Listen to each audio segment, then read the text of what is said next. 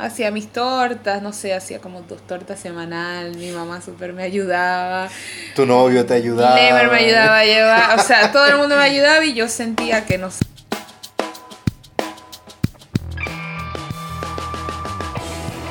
Bienvenidos a Desde Afuera, este podcast creado por mí, Leimer Ríos.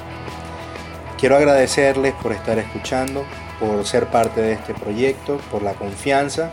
Y bueno, celebramos este primer episodio y creo que nadie mejor para comenzar con este proyecto que el invitado de hoy, el invitado de este episodio, que es una persona muy importante para mí. Creo que no hay mejor persona con la cual comenzar este proyecto que con esta venezolana que es pastelera profesional, es una influencer en Instagram y recientemente madre, que Carlota Finhaber, mi esposa, mi amor. ¿Cómo está? Hola, Leimer. Hola, amor, bien. Sí. La verdad, bien y agradecida, bueno, de que me hayas considerado. No me lo esperaba, la verdad. Eh, me impresionó porque, bueno, no sé, siento que es más lo que otras personas a lo mejor pueden contar de mejor manera. Pero qué bueno que me consideres como interesante para esto. Bueno, es que yo no sé si escucharon lo que dije en un principio, pero Carlota, a ver, primero, tú emigraste en un tiempo diferente al que yo emigré, ¿no? Sí. O sea, no, no emigramos al mismo tiempo. No. Eh, tú cambiaste de carrera, tú te fuiste de Venezuela con una carrera universitaria, la dejaste y encima estando acá en Buenos Aires te hiciste madre. O sea, estas son las cosas que vamos a comentar ahorita. No pasaron muchas, eso No. poquitas. Claro, lo interesante de todo esto es que es algo que si tú te pones a ver todo el mundo pasa por esto. Pero quizás eso es lo impresionante, ¿no? Que hay muchas personas que pasan por estos cambios y son cambios muy fuertes. Primero que todo, para que la gente vaya entrando, vamos a decir, en, en, en onda con qué trata todo esto y también comenzar lo que viene a ser la, la entrevista contigo, yo quiero que tú nos digas eh, hacia dónde emigraste y en qué año, dónde comenzó tu, tu migración. Perfecto. Comencé el proceso de migración, comenzó en febrero del 2016. 2016. Eh, el destino final siempre había sido Argentina, pero eh, en el medio, al igual que toda la vida, no todo es en línea recta, no todo sale como planeamos perfectamente. Pero luego mirando hacia atrás ves que tenían que pasar las cosas así. Así que antes de venir a Argentina, fui a un país intermedio donde pude obtener mucha experiencia dentro del área de pastelería, pude ahorrar gracias al acobijo de mi familia, una tía y un tío que en verdad hoy en día no sé cómo regresarles todo lo que me apoyaron porque de verdad fueron, o sea, esos tres meses de verdad fueron increíbles y sirvieron de mucho apoyo porque venía de estar totalmente bajo el cobijo de mi mamá, mi papá en Venezuela, de vivir en una casa donde siempre tuvimos mucha ayuda, mucha contención, eh, donde llegaba, estaba el almuerzo listo. Sí, uno estaba como, como en una burbuja, ¿no? Sí, eh, o bueno, vamos a llamar la burbuja de que, De que tienes a toda tu familia en tu país. sí, de que tienes a toda la familia en tu país y también de pronto por la cultura a la que nosotros estamos acostumbrados. Eh, de que tu mamá te haga el desayuno, desayunábamos juntas, eh, y venía, podía almorzar en casa caliente, eh, y la cena familiar, en fin. Sí, yo me acuerdo que nosotros siempre compartíamos mucho los domingos en casa de tu abuela, en casa de Oma. Sí, eso es típico, de verdad que eso es uno de los tesoros más preciados y me gustaría tenerlo, o sea, me gustaría implementarlo ahora como familia, una tradición, porque de verdad es algo muy lindo que los domingos es como el cierre y comienzo de la semana. Claro. Entonces era como reunirnos y bueno, echar los cuentos, una comida deliciosa, buenísimo, que uno salía full. Pero bueno, eh, mis tíos, exacto, no, mis tíos me ayudaron mucho en este proceso, porque de verdad cambiar así de golpe, yo admiro a muchos los que les costó, pero lo mío fue paulatino. Yo Claro. siento que fue por partes. Pasaron estos tres meses, yo regresé a Venezuela eh, tipo como para recargar gasolina y seguir el camino. Claro. Eh, mi mamá eh, pasó por un periodo, o sea, tuvo un periodo con su salud, yo la estuve apoyando, no fue nada grave, gracias a Dios, fue algo como de rutina para las mujeres en algún momento. Em, y la pude apoyar en ese momento. Estuve un mes, recogí todo, recuerdo que ya tú no estabas. No. No. Cuando tú te volviste, porque tú estando allá, Correcto. yo llegué a ese mismo país, estuve un rato también, agarré fuerza también. Y cuando yo estando allá, tú te devolviste a Venezuela, viniste a Argentina y yo después hice lo mismo. Fui a Venezuela y después llegué acá a Argentina también. Pero ahora yo te quiero preguntar, Sí. ¿quién era Carlota el año previo a febrero del 2016? O sea, de febrero del 2015 a febrero del 2016, ¿qué estaba haciendo Carlota? Bueno, lo que recuerdo, yo era estudiante de la Universidad del Zulia, Sí, de la carrera de nutrición y dietética. Carrera que para mí fue muy controversial al principio porque siempre eh, había sentido como una vocación hacia la pastelería, pero también esta carrera me gustaba un montón. Entonces yo sentía que estaba viviendo como dos vidas. Cuando tú dices que sentías algo por la pastelería, ¿tú estabas trabajando en la pastelería? Sí, trabajando como tal, no. O sea, hoy en día, a ver, Hoy en día sientes que es otro ritmo, claro, pero acuérdate que la gente que nos está escuchando puede que no sepa eso. ok, sí, sí. Hacía mis tortas, no sé, hacía como dos tortas semanal. Mi mamá súper me ayudaba. Tu novio te ayudaba. Lemer me ayudaba a llevar. O sea, todo el mundo me ayudaba y yo sentía que, no sé, que, que había hecho, no sé. Sí, sí. No, Pero bueno, fue- era, era eso, e- eso es lo bonito también del principio, ¿no? O sea, de que... Y luego que uno va avanzando, uno mira hacia atrás y dice, no, y me complicaba por eso, si eran dos pavadas. Sí. Pero sí, sí estaba trabajando en pastelería. De hecho, en la universidad llegué a vender Y yo me acuerdo que hiciste otra cosa en la universidad. Claro que sí. En la universidad, de verdad, Dios todo lo hizo, la vida, de verdad. O sea, ahorita cada, cada mes que pasa y cada año que pasa digo fue perfecto. Porque mm, en la universidad, cuando yo por fin salí del closet, por así decirlo, porque me dio como una época como de super fitness, como que odio todo el azúcar, y luego me di cuenta que no, que en la nutrición hay matices Y que uno simplemente qué hace, o sea, uno estudia la composición de los alimentos y cómo estos alimentos se aplican para el beneficio del ser humano. Y también todo, o sea, eh, todo lo referente al, a la composición de los alimentos, las propiedades, que luego para, o sea, que fue como... Es que para mí la nutrición te vino buenísimo. Porque sí, total. de esa manera tú sabes cómo se comportan los diferentes componentes que tienen los alimentos. Mira, total... Ahí es en donde tú, tú aprendes como a manipular el fino de, de los alimentos. Porque entiendes cuáles son las reacciones, cómo actúan, bajo qué circunstancias, por qué algunas cosas funcionan, otras no. Y, y- y en tu día a día profesional eso es, yo creo que gran parte de cuando estás experimentando para hacer cosas nuevas, eso es lo que, lo que te impulsa y lo, lo que te da la base para poder experimentar. De hecho es mágico porque nunca se me va a olvidar y, ha- y hago esto antes de seguir porque qué estaba yo haciendo, que pude hacer yo en la universidad también. Em, en una clase de bromatología que se estudia la composición de los alimentos. El huevo. Cuando presentaron el huevo yo decía, wow, o sea, la clara tiene esto, la yema da esto, esto genera estructura.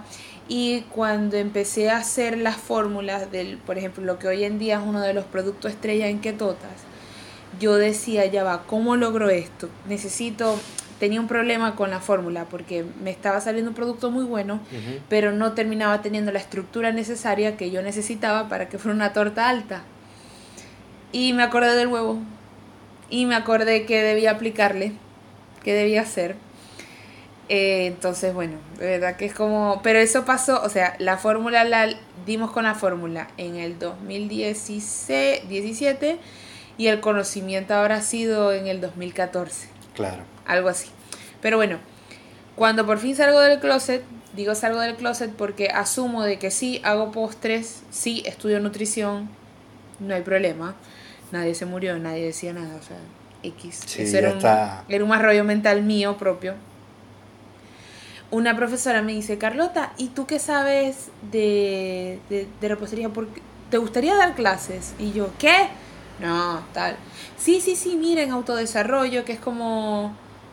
No sé cómo explicarle. Sí, son como materias dictadas por alumnos que... Sí, como electivas. Son... no sí, sé. pero no, porque las electivas son al final, pero autodesarrollo son como manualidades dictadas Eso. por alumnos para alumnos. Sí, dan música, Sí, eh, ajedrez, manualidades, ajedrez, canto. Entonces, bueno, por suerte la universidad estaba muy bien equipada. Eh, hablo de estaba porque, bueno, en pasado y ahorita actualmente no sé el estado. Eh, pero en ese momento había un laboratorio y la profesora me dijo, mira, arma, claro, esto fue todo como serio, o sea, tú tenías que enviar como un programa de estudio, estuve yo como dos noches tal, o sea, Sí, era porque de algo- hecho es requisito de la universidad el presentar estas materias de autodesarrollo. Correcto. O sea, tuve que hacer, me acuerdo, un programa de estudio. Sí, sí. programa de estudio detallado, no sé qué, presentarlo, que lo aprobara el consejo, se aprobó. Y para mi sorpresa, no sé, normalmente nadie se inscribía, eran como 10, 5 tal. Eh, pasé a tener creo que en un grupo 20 personas. Sí. Hoy en día digo, ¿cómo, cómo is- No tengo idea. Todavía O sea, eso existe en Instagram, ¿verdad? Debe estar ahí. Yo creo que sí, repostería fina. Repostería fina, creo que se llama. Y ahí hay fotos, o sea, sí, es espectacular. Sí, sí, repostería fina. Bueno, eso desde un punto de vista, Carlota, profesional, ¿no? Sí. A ver, esta repostería fina. Nutrición. Vamos a ver un segundito. No sé, ahorita lo busco, pero le abrí el Instagram, hice Facebook, compartía, en Facebook teníamos como un grupo eh, tipo, eh, yo compartía las recetas, todo, en verdad estuvo bastante bien. Sí. Y fue muy lindo. Tu- creo que tuve dos grupos, lo hice dos semestres, me llevaba yo mi KitchenAid, pero teníamos un muy Sí, buen sí. sitio. No, ahí en la foto se ve. Y, y lo lindo del, del grupo fue que después muchas de, que hoy en día las puedo llamar colegas, o sea, de eso muchas pudieron hacerlo para sustentarse negocio. su negocio. Claro. Eh, de hecho, hubo una que mm, se hizo famosa con los brownies. Ah, sí, es Sí, verdad. se hizo Sí, sí, sí. famosísima con No los recuerdo la cuenta de ella, pero sí, ella siempre te agradecía porque decía, no, gracias Carlota, tal, y te Sí, comentaba. No, buenísimo, de verdad que eso... Y fue muy lindo, eso fue como la primera boca, o sea, fue como los trailers de la Sí, película. sí. Carlota, y a nivel personal, porque Sí. esto es a nivel profesional, pero a nivel personal, eh, ¿qué estaba haciendo Carlota? Ya habías comentado que estabas viviendo con tus papás, bueno, vivías con tu mamá, Con mi mamá. sí, Ajá. con tus hermanos. Eh, el nivel económico en el que vivías era, no sé, era complicado, tenía cierta holgura, tenías novio, no tenías novio, ¿cómo era? Recuerdo personalmente, fue una época muy buena para mí. Tenía a mis amigas cerca, tenía un novio muy bueno, que hoy en día es mi esposo y papá de mi hijo, eh, mis abuelos, mi familia, pero en cierto punto me sentía como en una rueda Como un hámster. como un hámster. Había gasto de energía, pero no caminaba hacia adelante, porque no sentía que estaba labrando camino. Si bien estaba adquiriendo mucho conocimiento, lo cual es labrar camino, no sé por qué siempre sentía inconformidad en cuanto a que también que ya la situación del país en ese momento se sentía, la escasez, y eso a mí siempre me, me chocó Claro. tenía, tenía plata. Recuerdo un momento que tenía plata, pero no habían cosas. Entonces yo dije, ya va, algo no está bien. Y no es posible que uno no pueda tener aspiración. O sea, yo veía que en otras culturas, no sé, trabajando, la gente podía comprarse un celular, podía aspirar un carro, podía aspirar a tantas cosas y yo decía en un momento, yo no. Y soy joven y yo digo más bien, era, el- era el momento, es el momento, es la edad para eso. Entonces, bueno, fue como un momento de que si bien estaban pasando muchas cosas, Carlota al final del día se acostaba y decía, estaré desperdiciando mis años, eh, debería irme, debería quedarme, porque te digo, no me iba mal, no estaba mal, pero no sé, algo, fue algo en eso, nunca, o sea, de decirte, estaba apretada económicamente, era, mentira, era mentira. Eh, siempre, pero para mí siempre la independencia económica ha sido para mí un, un tema muy fundamental. Claro. Independencia económica, dícese no vivir bajo el techo de sus papás y poder con tu trabajo comprar tu comida. Correcto. Y pagar los servicios. Pagar los servicios y todo. Eso sí, no se dejen engañar. Huyan, no, hagan esto. Esto es mentira, esto es una trampa. Crecer es una trampa. Crecer es una trampa. aborten, aborten misión. No, pero eso sí, en ese momento sí recuerdo esa inconformidad hubo un momento que tú dijiste, o sea, hubo, hubo como ese momento de iluminación o ese punto de quiebre donde tú dijiste, pasó esto y tú dijiste, me voy. Claro que sí. ¿Cuál fue? Fue un mes que pude ir a eh, bazares, se llaman. Eh, eran como unas ferias donde íbamos emprendedores y ofrecíamos el producto y tenían convocatoria y uno pagaba como el puesto del día y de verdad me encantó la experiencia. Yo iba con mi chaqueta que me regaló mi novio y tal, eh, iba con mis tortas, las vendía en porciones y después de todo eso, me acuerdo eran dos bazares, eh, ajá, igualito, tuve que pagar, eh, mi mejor amiga me ayudó, o sea, Leimer obviamente llevaba y traía, o sea, en ese momento olvídense de, de, de pagar nada pero después, no sé, de pagar algunas ayudas, eh, comprar materiales para reponer, recuerdo que nada más pude cambiar 30 dólares después de un mes de trabajo. Eh, y dije, no, o sea, hasta aquí llegó.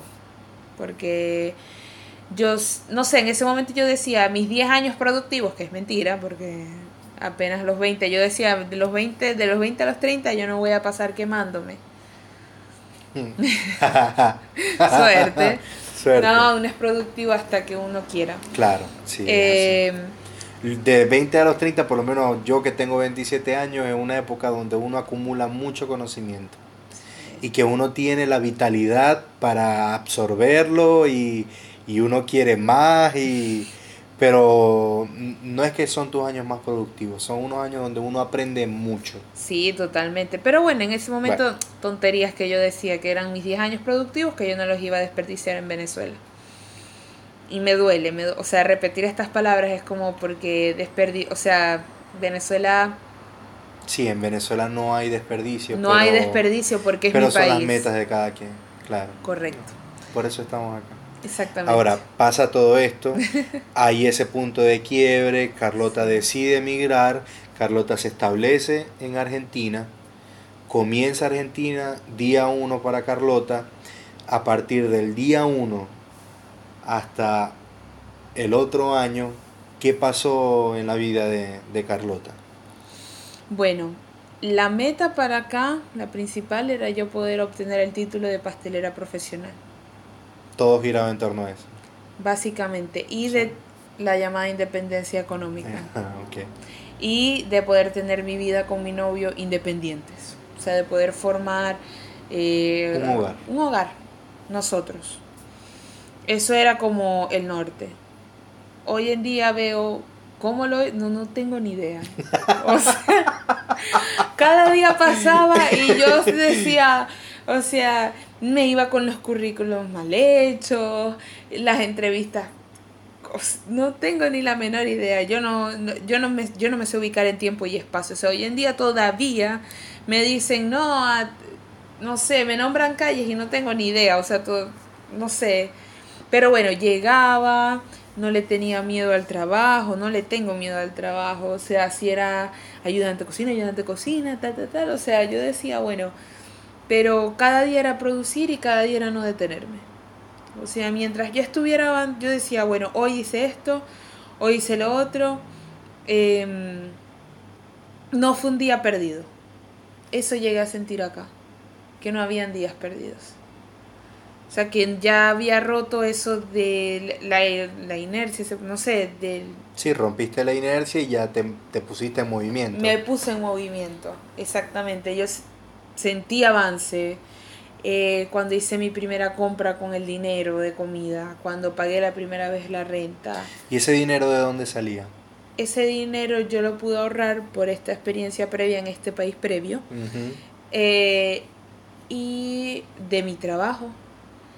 ¿En dónde trabajaba? Trabajé primero acá en, creo que fue, primero, primero fue en Crisol, en un café. Primero fue en un café. Eh, estaba de ayudante de cocina. Yo aplicaba ayudante de pastelería creyendo en ese momento que tenía experiencia, pero bueno, eh, me encanta como cuando uno no tiene experiencia, como pinta el currículum y ya luego que agarra un poquito más uno dice, no, no sé nada. Pero bueno, eh, empecé en este café y era ayudante de cocina. Y hasta mi mamá me decía, Carlota, tú no sabes hacer ni un arroz, cosa que es verdad. Yo no, yo no cociné salado jamás en mi vida hasta que tuve que vivir sola. El primer shock fue, el primer día no se salía a hacer diligencias, llegué al departamento, no había comida hecha. Oh Dios. Y también lo bueno fue que eh, viví con mi mejor amigo. Eh, y él, él lo hizo también amable el, proceso porque me dejaba comida, si yo le agarraba comida no me peleaba. Eh, una transición muy, fue una transición, fue muy linda. Gracias Félix. Gracias Félix. Em, empecé ayudante de cocina y yo decía, bueno, no sé cocinar, pero voy a limpiar. Porque eso es algo muy importante en cocina, en gastronomía y a donde vayan. Porque si eres limpio, nunca se van a quejar de ti. Exacto. Nunca nadie ha dicho, oh, es demasiado Porque de repente, ajá, ponte que me viraran. Ertal es lenta. No sabe mucho, pero, es limpia.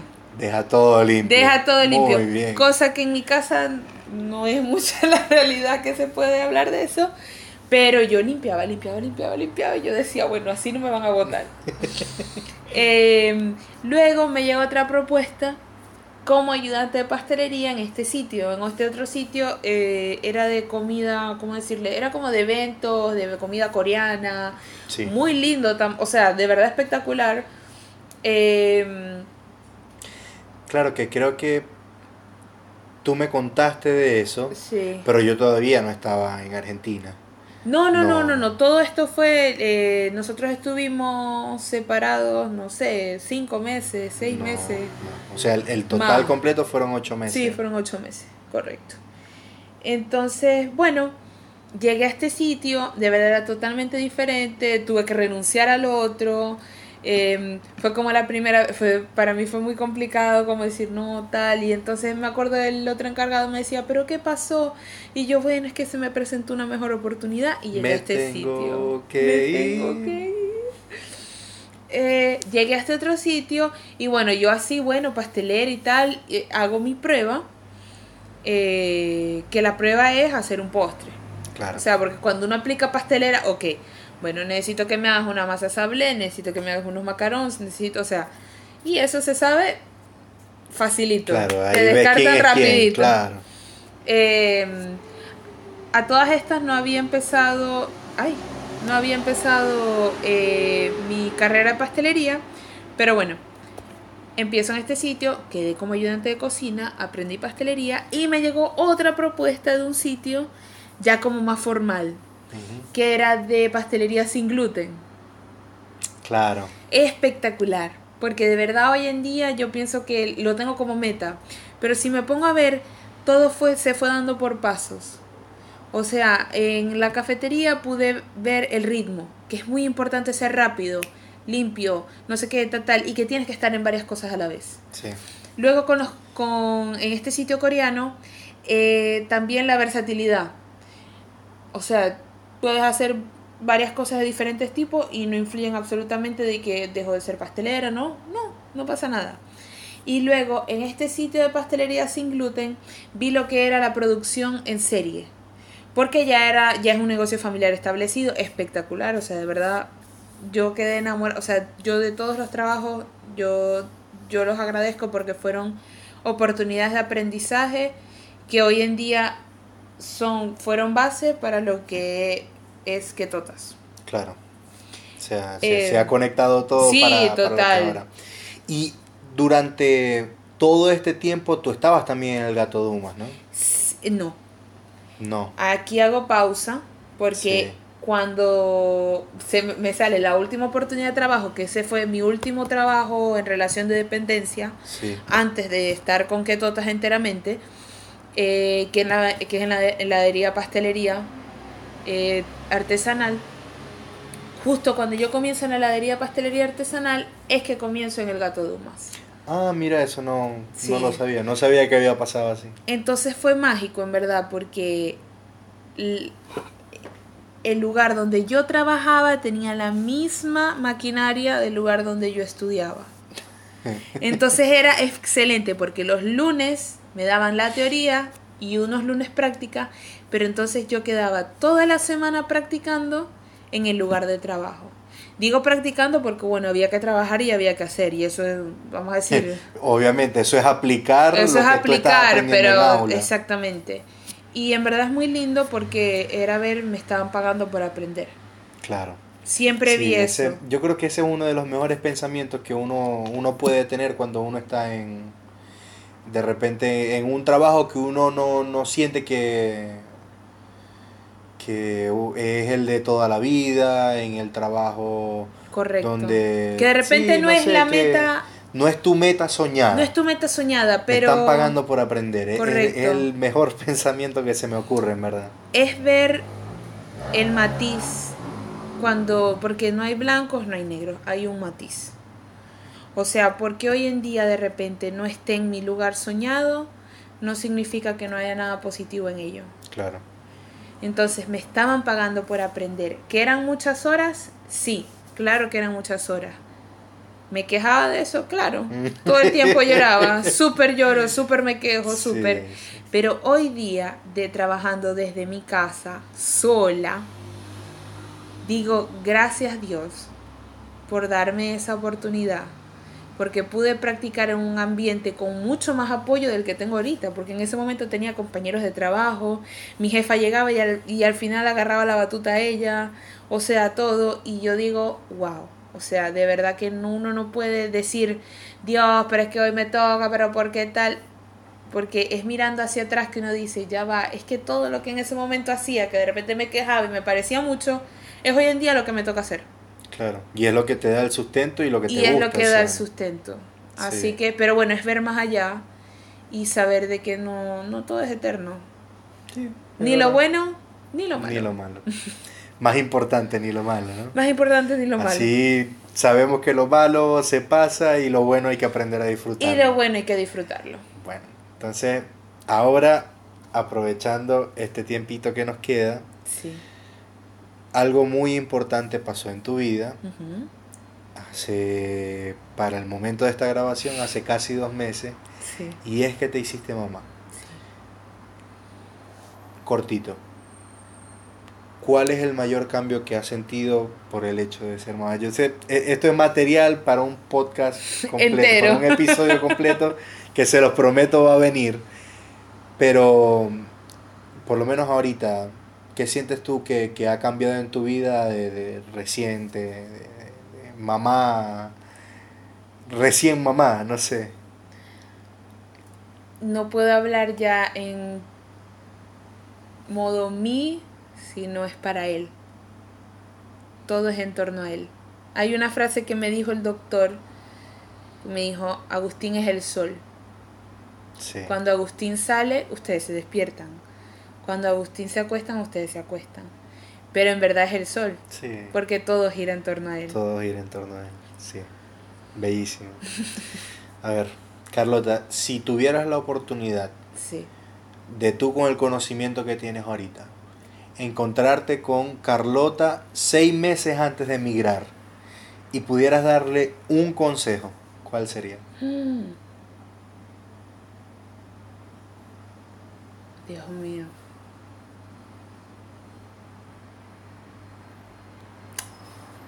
Abraza a todo el mundo. Abraza a todo el mundo.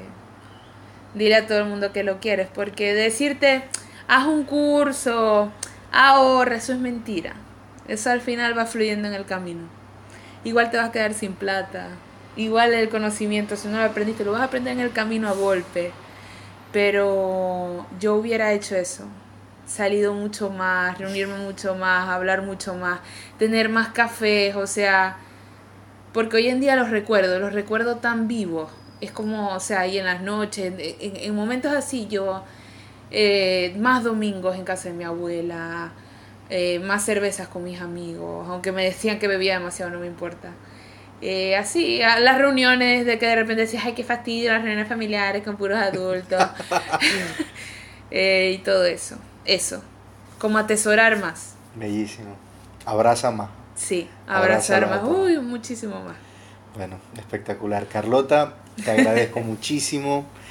Te pido por favor de tus redes sociales. Claro que sí, nos pueden seguir en arroba cutotas. Eh, y ya ese es el único que voy a dar. Sí, ¿verdad? Sí. Sí, ya no hay más. Ya no hay más. Eh, ¿Algún evento cerca? Eh, sí, tenemos un curso de costos para emprendedores, el cual también podemos hacer un podcast enteramente de lo que es la experiencia de emprender en otro país. Eh, pero el curso de costos para emprendedores está genial. Así que, bueno. ¿Por dónde solicitan la información? La solicitan por el correo que es cutotas.gmail.com. Perfecto, buenísimo. Entonces, redes sociales está arroba quetotas, cutotas. Cutotas. Que es por Instagram y información del curso por cutotas.gmail.com. Bueno, se acabó el podcast. De verdad que les agradezco mucho si llegaron hasta este punto. Eh, esto es desde afuera. Gracias por compartir este espacio. Espero lo hayan disfrutado tanto como nosotros. Les deseo lo mejor en este año que va comenzando. Un fuerte abrazo para todos y hasta luego. Chau, chau.